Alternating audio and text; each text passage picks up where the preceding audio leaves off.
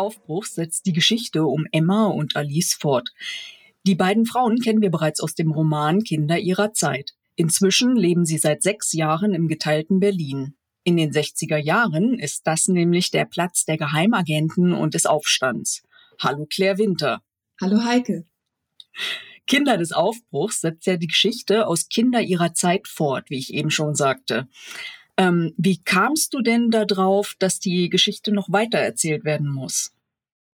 Die Idee ist eigentlich erst entstanden, als ich schon an den letzten Kapiteln von Kinder ihrer Zeit gearbeitet habe. Ähm, und ich das Gefühl hatte, dass es noch so viel über die beiden Hauptfiguren Emma und Alice zu erzählen gibt. Und ich habe dann damals als Autorin etwas später eine Leserunde im Internet in einem Buchforum begleitet und auch angeregt durch die Fragen und Spekulationen der Teilnehmer und Teilnehmerinnen, wie sich wohl das Leben von Emma und Alice weiterentwickeln würde nach diesen dramatischen Erlebnissen, die hinter ihnen lagen, habe ich dann die Idee gehabt, Kinder des Aufbruchs zu schreiben.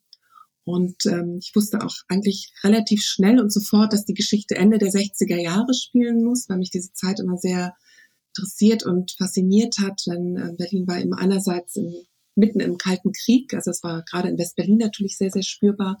Und andererseits war es eben eine Ära des Aufbruchs und Neuanfangs. Die neue Generation hat ja für eine neue politische Gerechtigkeit gekämpft, aber eben auch gegen diese verkrusteten Hierarchien aufbegehrt und äh, Moralvorstellungen. Und diese Studentenbewegung war wiederum auch genau im Blick ähm, der Geheimdienste zu dieser Zeit. Und das fand ich ein unglaublich ähm, spannendes Spannungsfeld. Ja, das ist tatsächlich spannend, ne? Und du schreibst vor allen Dingen von einer Zeit, die du ja gar nicht selber erlebt hast, ne? Wie hast du dir denn einen authentischen Eindruck davon vermittelt? Ja, ich recherchiere ja immer sehr, sehr lange und intensiv für meine Bücher. Ich muss mal aufpassen, dass das nicht ein bisschen ausufernd wird. Und ähm, einerseits ist es für mich natürlich sehr wichtig, dass die Fakten und historischen Hintergründe stimmen. Also in der Hinsicht recherchiere ich ein bisschen wie für eine wissenschaftliche Arbeit. Und dann ist es aber mindestens genauso wichtig für mich, dass ich mit einem emotionalen Blickwinkel in die Historie eintauche. Das heißt, ich ähm, versuche zu verstehen, wie sich die Zeit für die Menschen angefühlt hat, ähm, was sie für Ängste, für Träume, für Wünsche gehabt haben. Und äh, dafür sind für die Recherchen eben so persönliche Zeitzeugnisse ganz besonders wichtig. Das heißt, ich lese also Tagebücher, Briefe, Biografien und habe mir sehr viele Zeitzeugenvideos angeschaut und ähm, auch Interviews angehört und ähm, auch mit Personen gesprochen, die in dieser Zeit schon gelebt haben. Und ähm, ich habe darüber hinaus ähm, noch ein sehr, sehr persönliches Zeitzeugnis gehabt, denn ähm, mein Vater, der jung verstorben ist, hat Ende der 60er Jahre als Dozent an der Freien Universität in Berlin gearbeitet. Und er und meine Mutter haben in diesen Jahren äh, sich ein Tonbandgerät gekauft und haben das ganz oft und lange bei Gesprächen, bei Besuchen, wenn Familie, Bekannte und Freunde da waren, äh, mitlaufen lassen. Und ähm, das sind also hochspannende Aufzeichnungen, weil es natürlich auch sehr viel um die Politik, um die Studentenunruhen, um Springer, um den Tod von Benne Ohnesorg und so etwas ging. Oh, das ist ja natürlich wirklich ein absoluter Schatz dafür, ne? Für für so eine Autorentätigkeit. Ja, das war ein Schatz und das ist auch ähm, sehr berührend, seine Familie in so jungen Jahren ähm, in einer anderen Zeit im, ja, wie ein historisches ähm, im Zeitzeugnis auch nochmal so zu hören. Genau.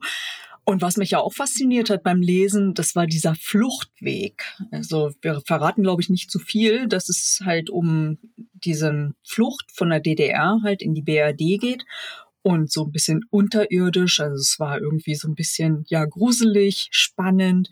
Wie bist du auf diesen Fluchtweg gekommen? Also ich habe ähm, sehr viel darüber dann auch recherchiert. Ähm, es gibt ja sehr viel auch Literatur über diese Fluchtwege und diese dramatischen Fluchten, ähm, die ja damals leider auch nicht immer gut äh, ausgegangen sind. Und ähm, habe dann aber auch ähm, Führungen in dem Verein Berliner Unterwelten e.V. gemacht. Ja, das ist unglaublich spannend, kann ich auch jedem nur nahelegen, ob er Berliner ist oder in Berlin zu Besuch ist, sich dieses unterirdische Berlin einmal dort äh, zeigen zu lassen. Und das war schon eine große Quelle der Inspiration, ja. Und dann war es eben so, dass ähm, ich auch darüber gelesen hatte, dass Ende der 60er Jahren in Berlin ähm, sehr viele ehemalige zum Teil auch zerstörte Bunker- und Tunnelanlagen aus der Zeit des Zweiten Weltkriegs wieder entdeckt worden sind, was wiederum die Stasi ganz panisch gemacht hat, weil die Angst hatte, dass es da eine Verbindung gibt. Und das war so ein bisschen der Schlüsselmoment ähm, auch für die Idee im Buch. Genau, und ähm, die Agenten, überhaupt die Stasi, die war ja wahrscheinlich überhaupt nicht ähm, offen, um das alles halt darzulegen, dass du da ganz in Ruhe recherchieren kannst. Ne? Wie bist du denn an diese Sachen gekommen? Wer wo wen gejagt hat? Ja, es ist schon inzwischen äh, relativ viel auch historisch aufgearbeitet worden und es gibt natürlich von auch ähm, verschiedenen Leuten auch bei der Stasi inzwischen auch äh, Biografien, die sie selber auch veröffentlicht haben und ähm, es gibt einfach auch Historikerkommissionen, die diese Sachen eben äh, bearbeiten und ähm, das sind einfach ganz, ganz wichtige Quellen gewesen. Genau. Und jetzt so 55 Jahre sind ja inzwischen vergangen, ne? Wie denkst du halt, ähm, hat, hat man sich jetzt gegenüber früher dann irgendwie mit diesen Themen auseinandergesetzt? Kann man das so noch nachfühlen? Oder also du meinst, inwieweit sich das heute, die Auseinandersetzung verändert hat zu vor 55 Jahren? Ja, genau. Ja, also ich, ich glaube natürlich, dass man ein ganz, ganz anderes Gespür hat, weil man eine andere Distanz hat. Ja, ich glaube, es ist immer anders, wenn jemand, der damals schon gelebt hat, zurückgeht und erzählt. Deshalb ist es eben auch so wichtig, glaube ich, mit Menschen zu sprechen, die das damals selber erlebt haben. Ähm, und ich glaube, dass man ansonsten schon so eine Distanz besteht, auch äh, inzwischen in dieser historischen Aufarbeitung. Aber das wird sicherlich noch mehr und mehr werden und wird richtig dann in diese nächste Generation übergehen. Hast du irgendwie noch ein Gespür dafür, mit wie vielen Zeitzeugen du gesprochen hast?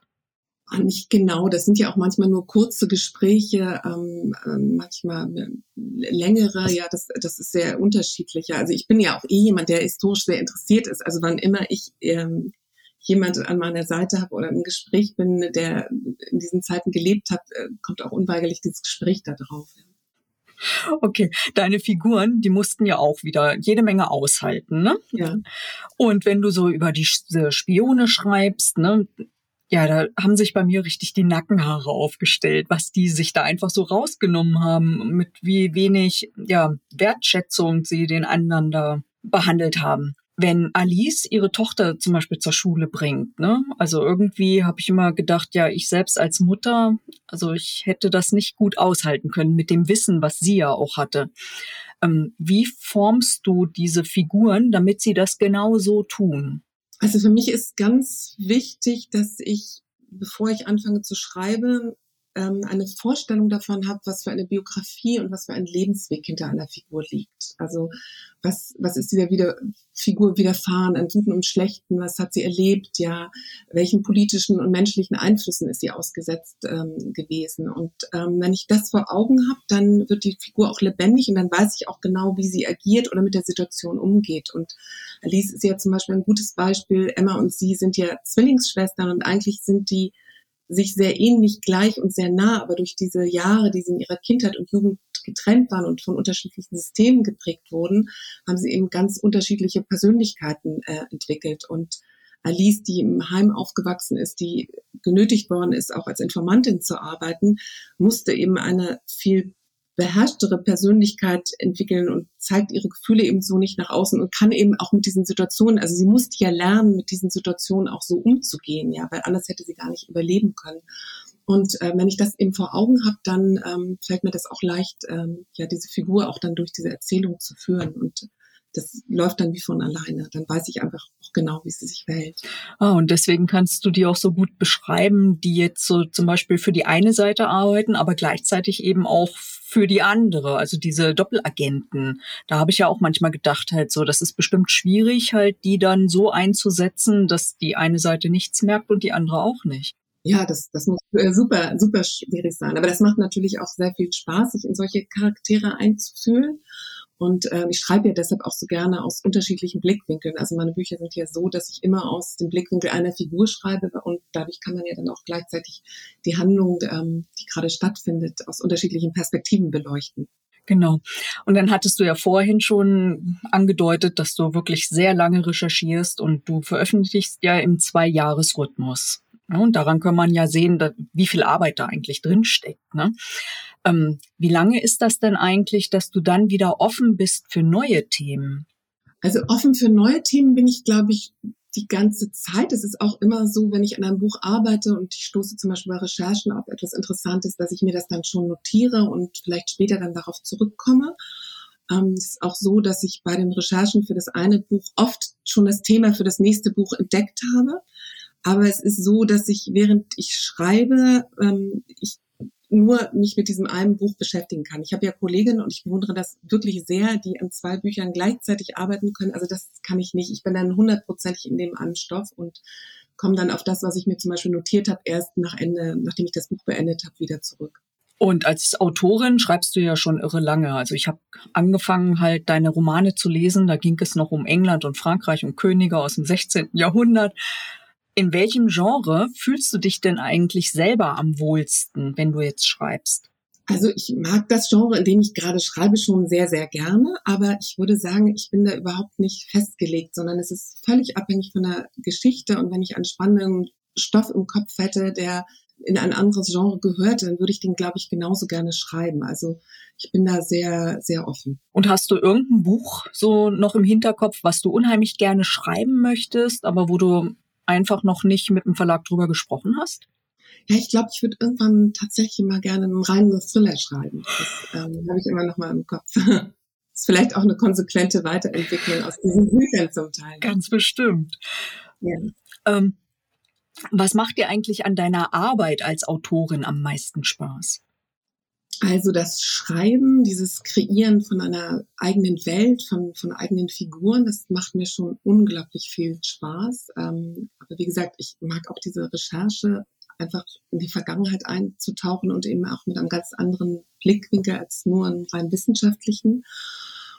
Also ich würde insgesamt sagen, ich, ich liebe meine Arbeit wirklich sehr und fühle mich auch ähm, privilegiert und bin sehr dankbar, dass ich das Schreiben zu meinem Beruf machen konnte. Ne, gibt es eigentlich ähm, ein Ritual, bevor du jetzt morgens anfängst zu arbeiten? Muss da stehen, weiß ich, ein dampfender Tee oder irgendetwas, ein bestimmter Stift? Ähm, nee, ein bestimmter Stift nicht, aber ein Cappuccino, das, das ist tatsächlich so. Ohne Cappuccino kann ich äh, morgens nicht äh, anfangen zu arbeiten, aber ansonsten habe ich relativ wenig Rituale. Ich kann eigentlich auch überall arbeiten, dafür bin ich auch sehr dankbar. Also ich brauche jetzt nicht so eine ganz feste Umgebung, die immer gleich ist. Ähm, das gibt es ja auch bei manchen Kollegen oder Kolleginnen. Das äh, ist bei mir, nicht, bei mir nicht der Fall. Genau, das haben wir in deinem Social Media Accounts auch schon sehen dürfen, dass bei dir immer irgendwelche Bilder vom von anderen Welten halt ist. Los Angeles war es jetzt letztens, ne? Ähm, ja. Wo würdest du denn, wenn du das frei entscheiden könntest, am liebsten leben? Also ich bin schon sehr frankophil, also ich liebe Frankreich sehr, aber wie du schon ja eben erzählt hast, ähm, ich reise ja sehr viel. Das ist ein bisschen durch den Beruf meines Mannes bedingt, dass wir oft Wochen und Monate im Ausland sind. Und ähm, ich finde das immer eine wahnsinnig spannende Erfahrung. Also ich finde es toll, eine andere Kultur, eine andere Sprache einzutauchen. Und ich finde, man lernt immer ganz, ganz viel über sich selbst. Aber ich muss sagen, ich komme dann auch immer wieder gerne zurück nach Berlin. Also ich bin ja Berlinerin und ich würde sagen, am liebsten bin ich eine Wanderin zwischen den Welten. Also das finde ich das ähm, Beste, dass man sozusagen aus beiden Welten das zusammenpacken kann. Ja, das, das ist für mich, glaube ich, das Beste. Es gibt, glaube ich, nicht den einen Ort, wo ich sagen würde, an dem möchte ich leben und äh, an dem möchte ich ähm, meine ganze Existenz nur alleine aufbauen. Malibu Beach fand ich schon mal ganz gut. In der Tat, ich genieße auch gerade wieder die Rückkehr. Immer noch. Ja. Darfst du uns denn eigentlich schon mal wieder etwas über ein neues Projekt erzählen oder ist das noch geheim? Äh, nee, geheim ist das nicht, aber ich bin noch ganz am Anfang. Also ich äh, habe momentan so zwei Stoffe im Kopf. Das eine äh, ist ein Stoff, der ein bisschen so in der Tradition der Bücher ist, die ich jetzt auch so geschrieben habe. Der würde in den 40er und 50er Jahren spielen. Und das andere ist etwas zeitgenössischer, ein Stoff, der schon, mit dem ich schon ganz lange schwanger gehe, der in den 80er Jahren spielen würde. Und ähm, sich auch um eine große Liebesgeschichte handelt, aber das ist im Grunde alles noch sehr frisch und ich bin noch am Recherchieren und Ausarbeiten, so dass ich eigentlich noch nicht ganz genau weiß, ähm, welches wirklich das nächste Buch wird. Okay, aber in zwei Jahren dürfen wir uns dann auf ein neues freuen. Auf jeden Fall. Vielen Dank, Claire Winter, dass du dir die Zeit genommen hast. Ja, vielen Dank, Heike, und es hat sehr viel Spaß gemacht, dieses Interview. Dankeschön. Kinder des Aufbruchs setzt die Geschichte von Emma und Alice aus Kinder ihrer Zeit fort. Gleichzeitig wird die deutsch-deutsche Teilung mit den Figuren erlebbar. Es geht um Agenten und deren Austausch und es wird deutlich, wie gefährlich dieser, diese Zeit des Kalten Krieges war. Die Rezension zu Kinder des Aufbruchs findet ihr auf meinem Blog https fraugoetheliest.wordpress.com.